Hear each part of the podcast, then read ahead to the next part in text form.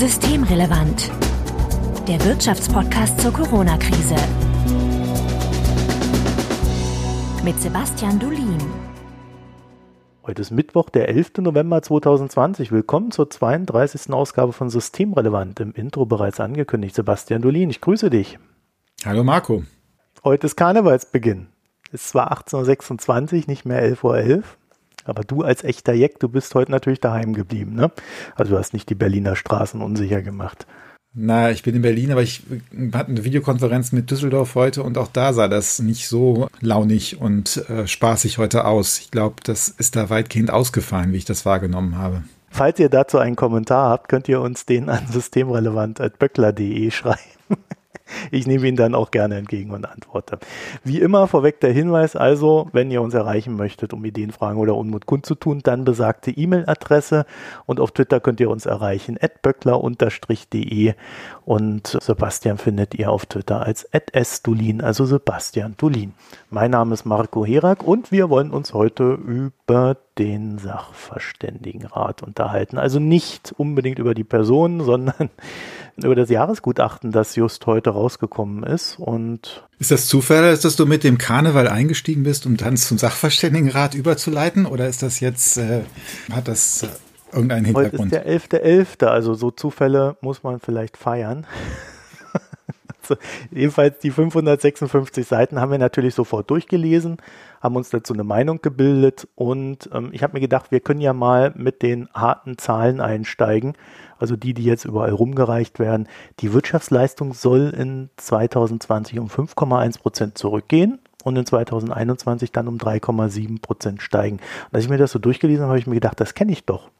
Haben die bei dir abgeschrieben beim IMK? Das glaube ich nicht und wir sind auch nicht ganz da. Wir haben fürs nächste Jahr noch ein bisschen mehr drin stehen, weil unsere Prognose ja zu einer Situation gemacht wurde, als die zweite Welle noch nicht so deutlich war und noch nicht klar war, dass es noch so ein Lockdown-Light geben würde. Aber das, was die da von der Konjunkturprognose her gemacht haben, das ist sehr solide, das ist auch sauber gemacht und vor ein paar Jahren war das mal so, dass der Sachverständigenrat da nicht besonders gut ist.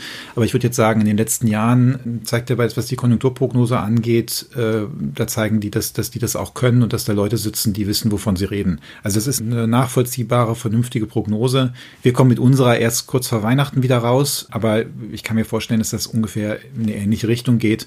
Wobei wir dann natürlich den Vorteil haben, dass wir bis dahin noch ein paar mehr Datenpunkte haben. Aber das ist sauber und solide gemacht. Sie wissen jetzt natürlich schon auch von dem Lockdown, haben das dann auch dazu geschrieben. Also was heißt Lockdown? Das ist ja Lockdown Light.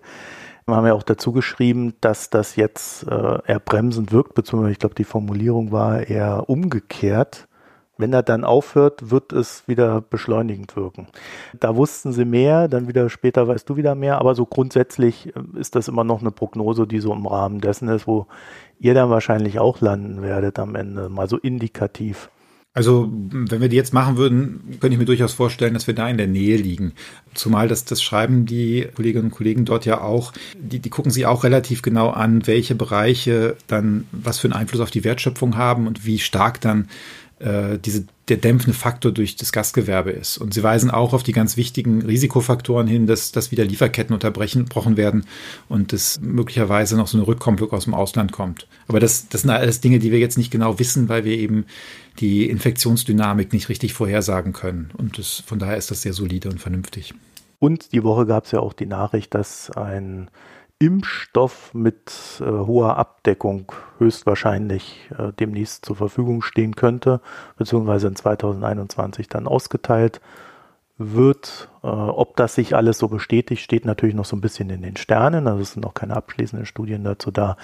Aber äh, auch an der Front sieht es ja momentan ganz gut aus und damit dann wahrscheinlich auch ein bisschen hoffnungsfroher für 2021. Ne? Der Sachverständigenrat, der gilt ja nicht gerade als Ausgebot linker Umtriebe und Ideen, äh, zumindest in den letzten Jahren. Eher das Gegenteil manchmal. Und deswegen ist es vielleicht ein bisschen verwunderlich, dass der SVR den EU-Wiederaufbaufonds gar nicht mal so schlecht findet. Also im Gegenteil, man findet, das Geld fließt viel zu langsam. Es müsse viel schneller fließen.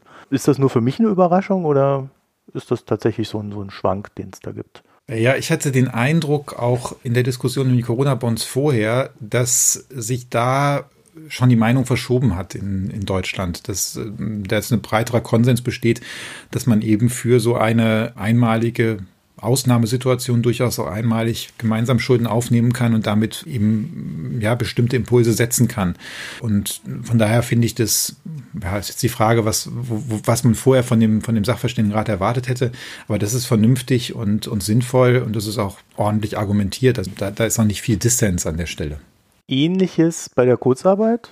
Also das finden Sie jetzt auch gar nicht so schlecht, habe ich den Eindruck, was ja dann noch so ein bisschen versehen wurde mit dem Hinweis, naja, die, man sollte aber dazu gucken, dass wenn es dann schon Kurzarbeit gibt, dass diese dann wieder dazu genutzt wird, so mehr Weiterbildung bei den Arbeitnehmerinnen und Arbeitnehmern zu betreiben bin mir doch recht sicher, dass wir das eigentlich auch schon so formuliert hatten hier. Ja, wobei äh, das Kapitel da finde ich, wo du jetzt drüber redest, über die Konjunkturpolitik, hm, das finde ich nicht so ganz geradlinig argumentiert. Und äh, ich glaube, da kommen auch dann schon, schon Widersprüche wieder äh, ans Licht, weil da sagen sie zwar einerseits, das war richtig, was die Regierung gemacht hat, aber dann werden sie doch sehr skeptisch, was die Verlängerung der Kurzarbeit angeht. Dann warnen sie eben, dass das dazu führen kann, dass die Menschen sich keinen neuen Job äh, suchen, jetzt in der Phase, was ich ein bisschen absurd finde, weil wir gerade die zweite Welle haben und da, da sind einfach wieder viele Menschen in Kurzarbeit, zum Beispiel in der Gastronomie, wo, wo es jetzt nicht darum geht, sich einen neuen Job zu suchen. Ich meine, wenn wir auch auf dem Arbeitsmarkt gucken, zurzeit äh, werden auch Stellen nicht so besetzt. Es finden oft auch keine Vorstellungsgespräche statt, da halten sich Unternehmen zurück. Und außerdem ist ja ein ganzer Teil von dem, was da zurzeit in Kurzarbeit ist, das braucht man vielleicht wieder. Ich bin mir nicht ganz so sicher, ob das sinnvoll wäre, wenn sich alle ich fand mal alle Piloten und Stewardessen und ähm, Flugbegleiter, wenn die sich jetzt einen neuen Job suchen würden oder wenn da richtig Druck gemacht würde, dass sie einen neuen Job suchen. Denn möglicherweise kommt ja doch ein relevanter Teil davon zurück von, von, von dem Flugverkehr und das, das wäre einfach nicht richtig hilfreich, sondern wir sind gerade in einer Situation, wo man diese, dieses Kurzarbeitergeld braucht und da jetzt auf diese Risiken hinzuweisen, finde ich schon ein bisschen merkwürdig. Da sind in diesem Kapitel noch so ein paar andere Sachen, die die eher so ein bisschen schräg sind. Also auch wenn, wenn davor gewarnt wird, dass die, ein Teil des Konjunkturpaketes ist ja die sogenannte degressive AFA. Da dürfen die Unternehmen, die diese so nächstes Jahr investieren, einen größeren Anteil von den Anschaffungskosten abschreiben, was die Steuerlast senkt. Und normalerweise führt das dazu, dass die Firmen mehr investieren. Und da schreibt der Sachverständigenrat jetzt, ja, da gäbe es die Gefahr, dass das prozyklisch wirkt und dass das in eine Wachstumsphase reinkommt.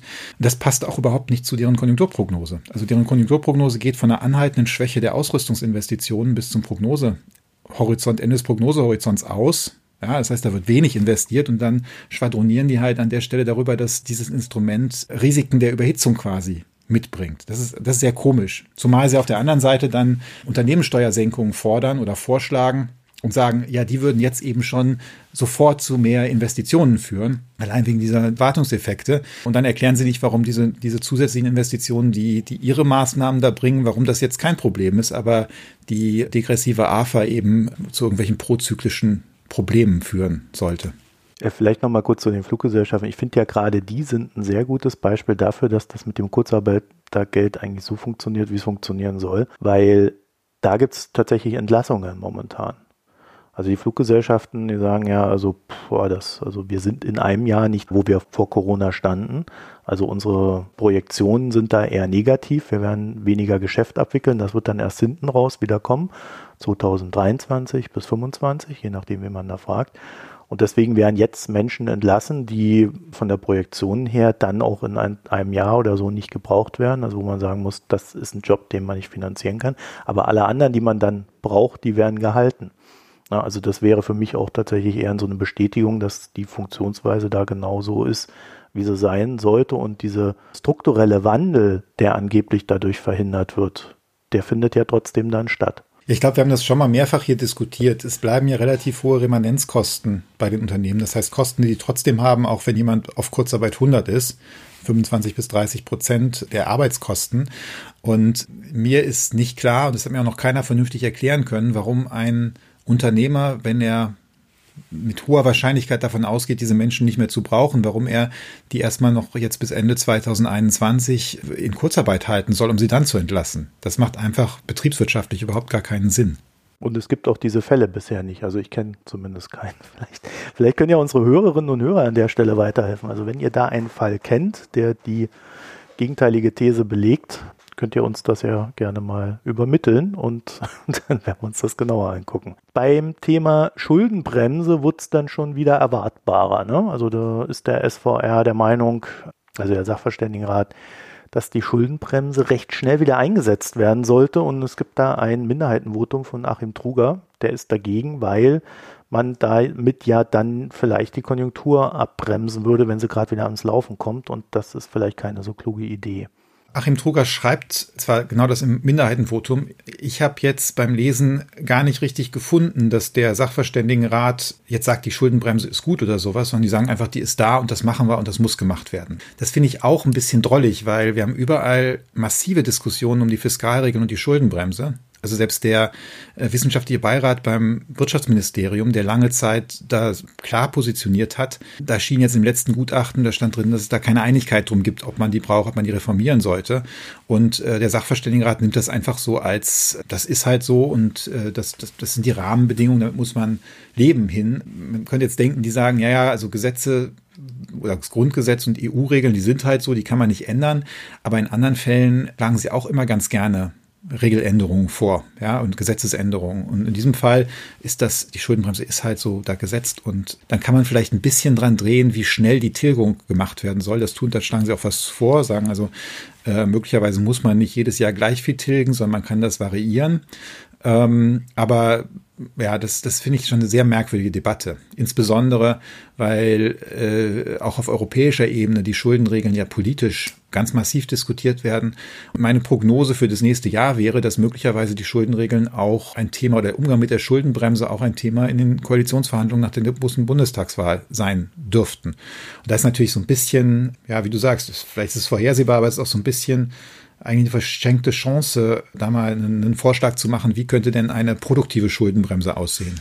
Ja, ich habe ja so den Eindruck, dass fast alle diese Schuldenbremse als gesetzt ansehen, selbst die, die dagegen sind. Und deswegen arbeiten eigentlich alle viel mehr daran, äh, Mittel und Wege zu finden, sie zu umgehen. Ja, wir hatten ja schon mal die Diskussion, was da umgehen ist und was einfach das Nutzen ist der, der Spielräume. Das, natürlich, man könnte auch schreiben, im Moment sind die politischen Mehrheiten nicht so, aber ökonomisch ist das nicht vernünftig. Also, das wird ja auch an anderen Stellen, da wird ja auch gesagt, naja, also man sollte vielleicht, man hat vielleicht keine Mehrheit äh, da und da für eine gewisse Rentenreform, aber das sollte man so und so machen. Aber das, das wird halt ausgeblendet.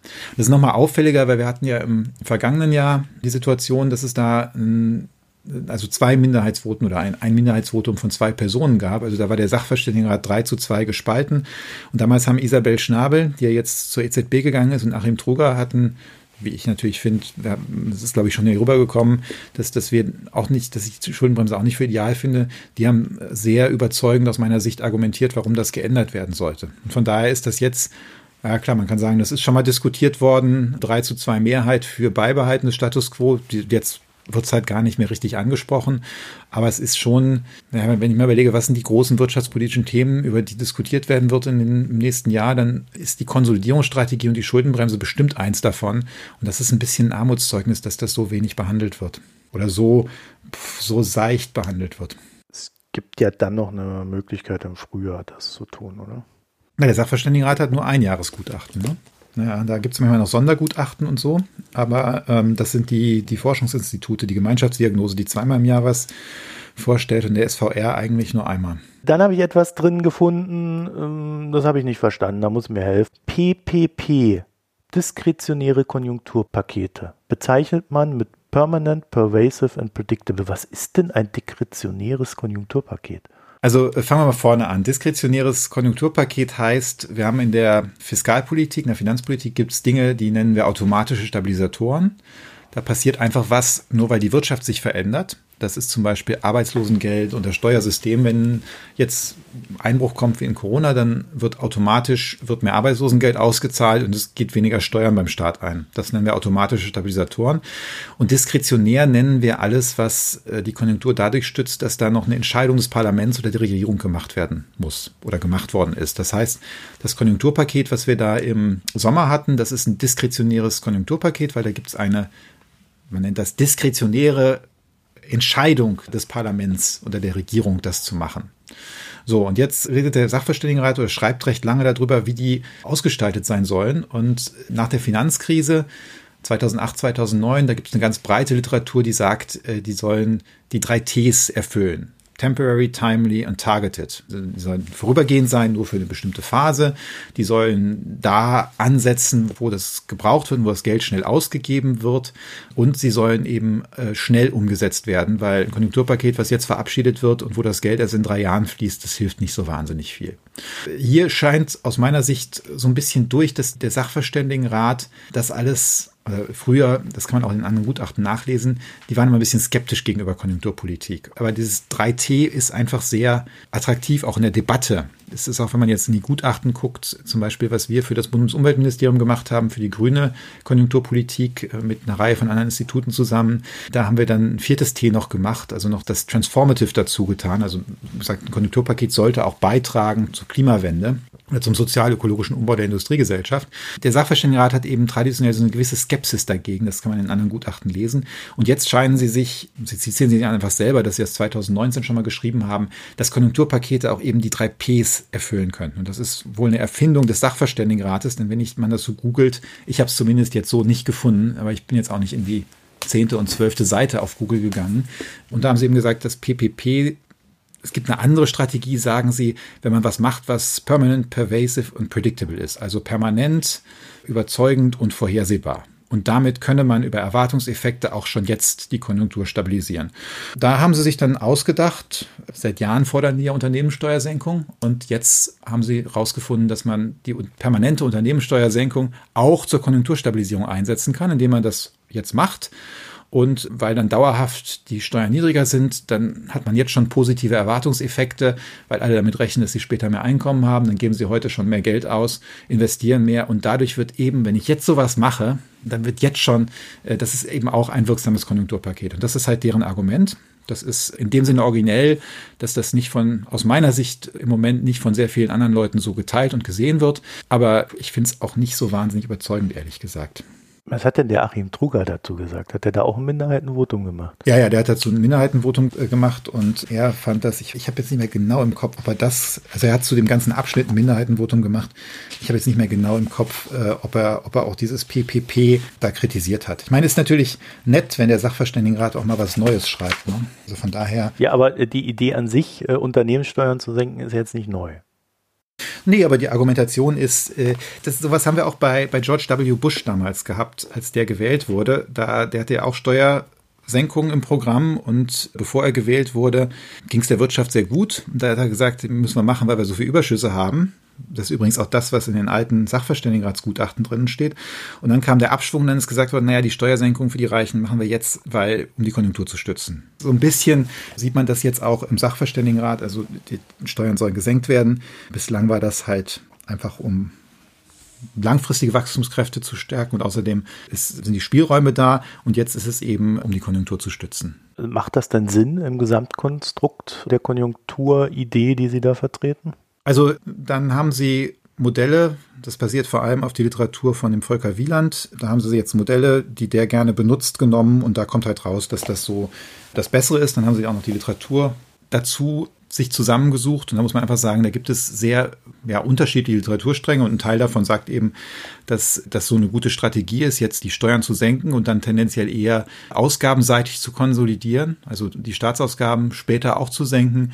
Es gibt aber auch andere Literatur, die genau das Gegenteil sagt und da haben sie jetzt eine etwas einseitige Auswahl getroffen und da kommt dann raus, dass das die beste Strategie ist, um jetzt die Wirtschaft zu stützen und anzukurbeln. Ja, aber ist das konsistent? Sagen wir so, es, es ist konsistent, weil das aus der Konstruktion ihrer Modelle rauskommt. Aber diese. Modelle mhm. sind halt ein Modellstrang. Aus meiner Sicht gibt es inzwischen modernere Modelle, die was anderes aussagen. Und es gibt auch eine breite Literatur, die empirisch das misst und die eben sagt, gerade in einer Situation wie heute mit hoher Unsicherheit, groß unterausgelasteten Kapazitäten, ist eine Steuersenkung nicht das effizienteste Mittel, sondern da sollte man eben auf ja, Staatsausgaben oder auch auf sehr gezielte Transfers gehen für die, die Einkommensausfälle haben. Übrigens, äh, das ist auch sehr interessant, weil der Internationale Währungsfonds hat ja vor kurzem den neuen, die haben immer so einen Fiskalreport, also über Finanzpolitik international. Und da haben sie im Grunde genau das Gegenteil geschrieben vom Sachverständigenrat. Da haben sie, also der Sachverständigenrat schreibt jetzt, ja, man muss eben aufpassen, dass man nicht zu lange diese kurzfristigen Sachen macht, wie Kurzarbeitergeld und so weiter. Und der Internationale Währungsfonds schreibt, es sei jetzt die Gefahr eines premature tightening. Der sieht die Gefahr, dass man zu schnell oder premature withdrawal of the stimulus. Der sagt halt, man darf jetzt nicht zu schnell zurückfahren. Der Sachverständigenrat sagt, man soll vor allem die äh, Steuern senken. Der Internationale Währungsfonds sagt, äh, der Staat soll jetzt mehr investieren um die Erwartungen zu stabilisieren. Also da sieht man einfach, da gibt es offensichtlich andere, äh, andere Sichtweisen drauf. Und hier finde ich eigentlich auffällig am Sachverständigenrat, dass das, ähm, ja, also man hat so den Eindruck, dass das, was der IWF da und das ist nicht lange her, das ist ein paar Wochen her, dass das vorgestellt wurde, auf internationaler Ebene verkündet. Das sind jetzt auch keine unwissenden Laien oder sowas. Die haben auch einen riesigen Apparat dahinter. Da sitzen gute Wissenschaftler in Washington. Und in dem Gutachten fehlt eigentlich eine richtige Auseinandersetzung damit, warum die Empfehlungen des Sachverständigenrats so abweichen von dem, was international diskutiert wird. Wobei er es im Zweifelsfall nicht erklären muss, wenn das nicht erwähnt. Nee, klar, so kann man das natürlich machen. Ein weiteres Kampffeld Rentenpolitik, äh, gerade der nächsten Jahrzehnte. Also zu meiner Unfreude möchte der Sachverständigenrat, dass ich länger arbeiten muss, ehe ich Rente bekomme. Also ich lese das mal vor. Eine zentrale Reformmaßnahme stellt die Aufteilung der durch die gestiegene Lebenserwartung gewonnenen Lebenszeit auf Erwerbs- und Rentenbezugszeit und entsprechend eine Erhöhung des Renteneintrittsalters über das Alter von 67 Jahren hinaus ab dem Jahr 2031 da. Ich musste da echt lange überlegen, bevor ich dann für mich selber formulieren könnte, äh, wir wollen die Rente ab 67 ab 2031. Da hat man sich ja schon sehr viel Mühe gegeben, so ein bisschen die Aussage zu verschleiern oder schreiben die einfach so.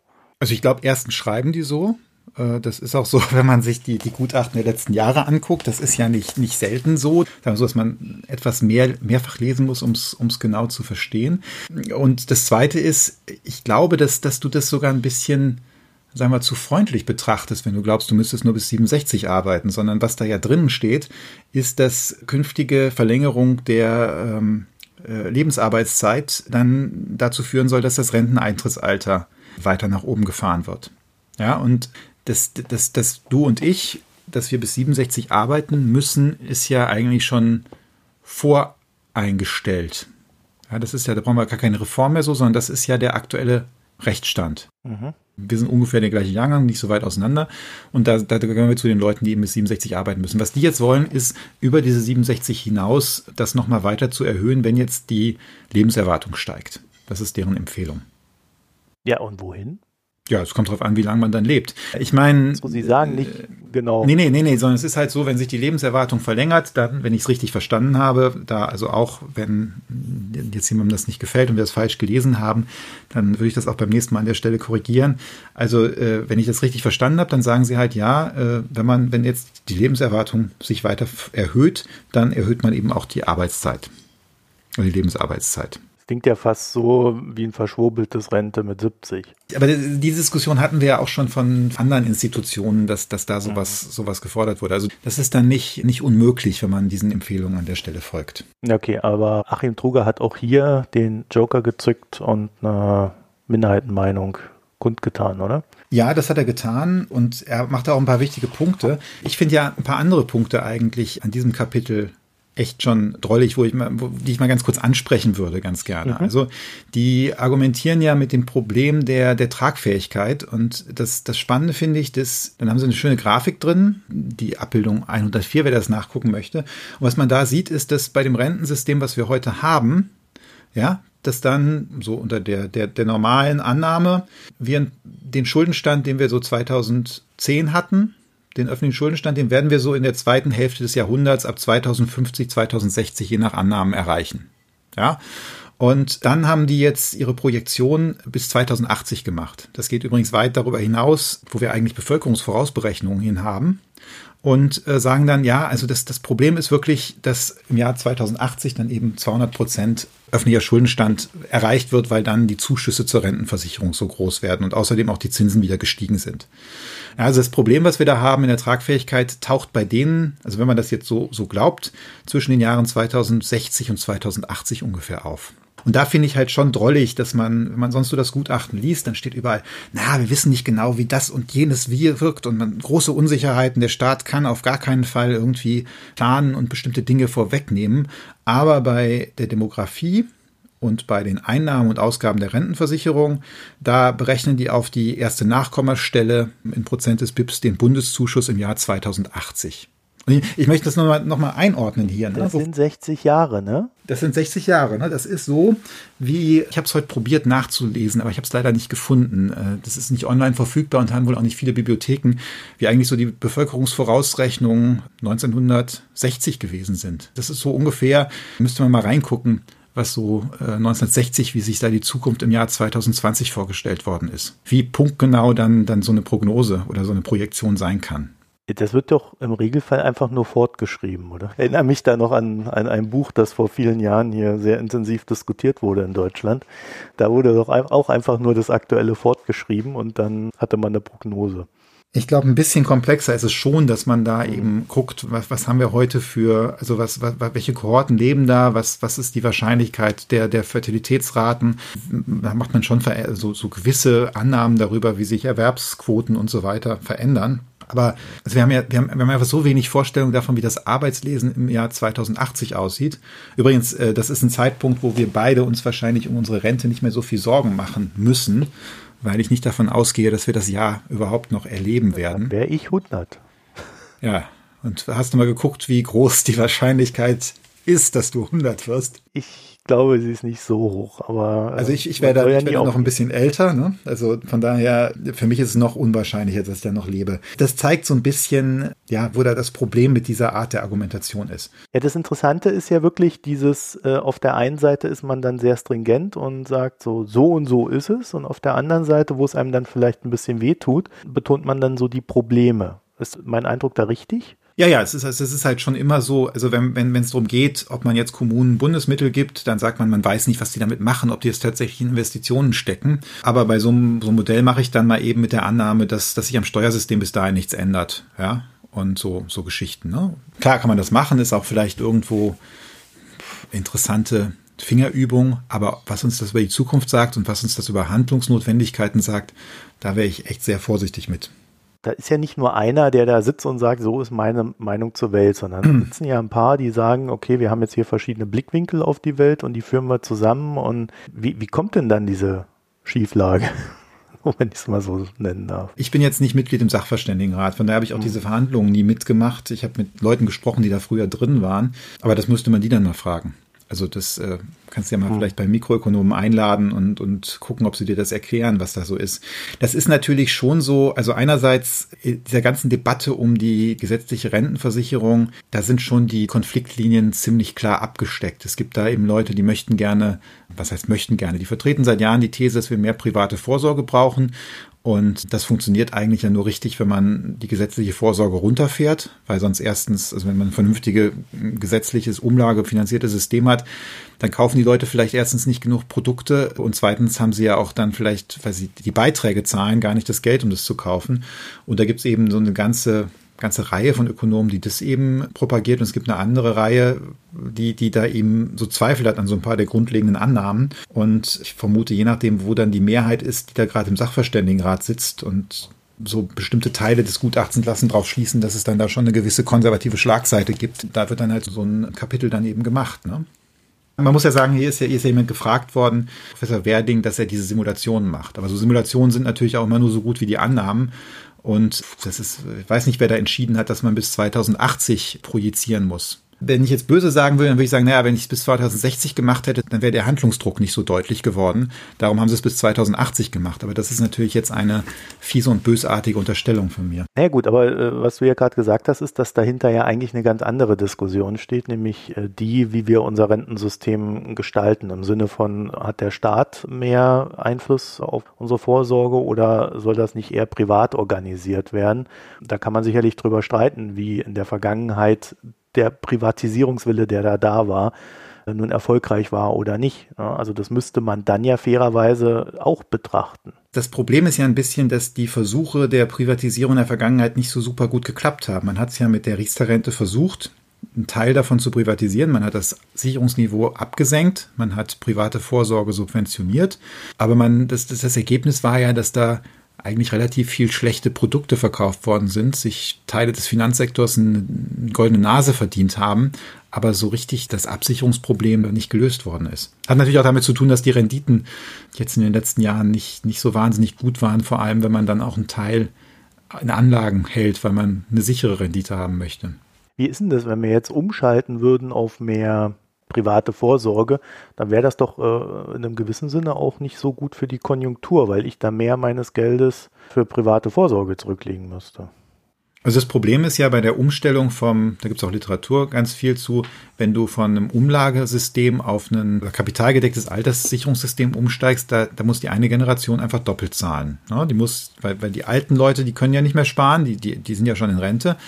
Und da müssen die Jungen, wenn man sagst, ab, ab dem und dem Stichtag gibt es da eben dieses Umlageverfahren nicht mehr, da müssen die eben einmal für die Alten zahlen und für sich selber sparen. Oder man macht diese Ersparnis dann steuerfinanziert. Aber so oder so ist da einfach eine Generation, die dann doppelt belastet wird. Darum ist es, ist es halt sehr schwierig, das zu machen. Dann hat man es halt probiert, das so ein bisschen graduell zu machen. Aber so ein richtig toller Erfolg war die Riester-Rente jetzt nicht. Und wenn ich doppelt zahle, gebe ich halt weniger fürs Auto aus. Genau, dann gibt man möglicherweise weniger fürs Auto aus. Dann ist jetzt so ein bisschen die Frage, Teil der Ökonomen wird dann sagen, naja, dann ist ja mehr gespart und dieser Ersparnis geht dann in Unternehmensinvestitionen. Das ist aber beim, beim globalen Kapitalmarkt schwierig und außerdem haben wir ohnehin eine Ersparnisschwemme, die nicht benutzt wird. Von daher würden wir am IMK immer sagen, äh, das führt einfach dann zu einer Nachfrageschwäche. Was ich an dem Punkt Rente auch noch ganz interessant fand, ist, dass man, wenn man ja dann länger arbeiten will und muss, gut, nicht jeder will das, aber wenn man, wenn man muss und vielleicht auch will, dann hat man natürlich das Problem, Berufsunfähigkeitsversicherungen, die müssen dann so einen ganz anderen, ja, die müssen dann einfach mehr Jahre abdecken. Das heißt, da muss man dann auch wieder eingreifen und den ganzen Kram neu gestalten. Äh, das äh, geht dann auch wieder in die Kostenstruktur rein.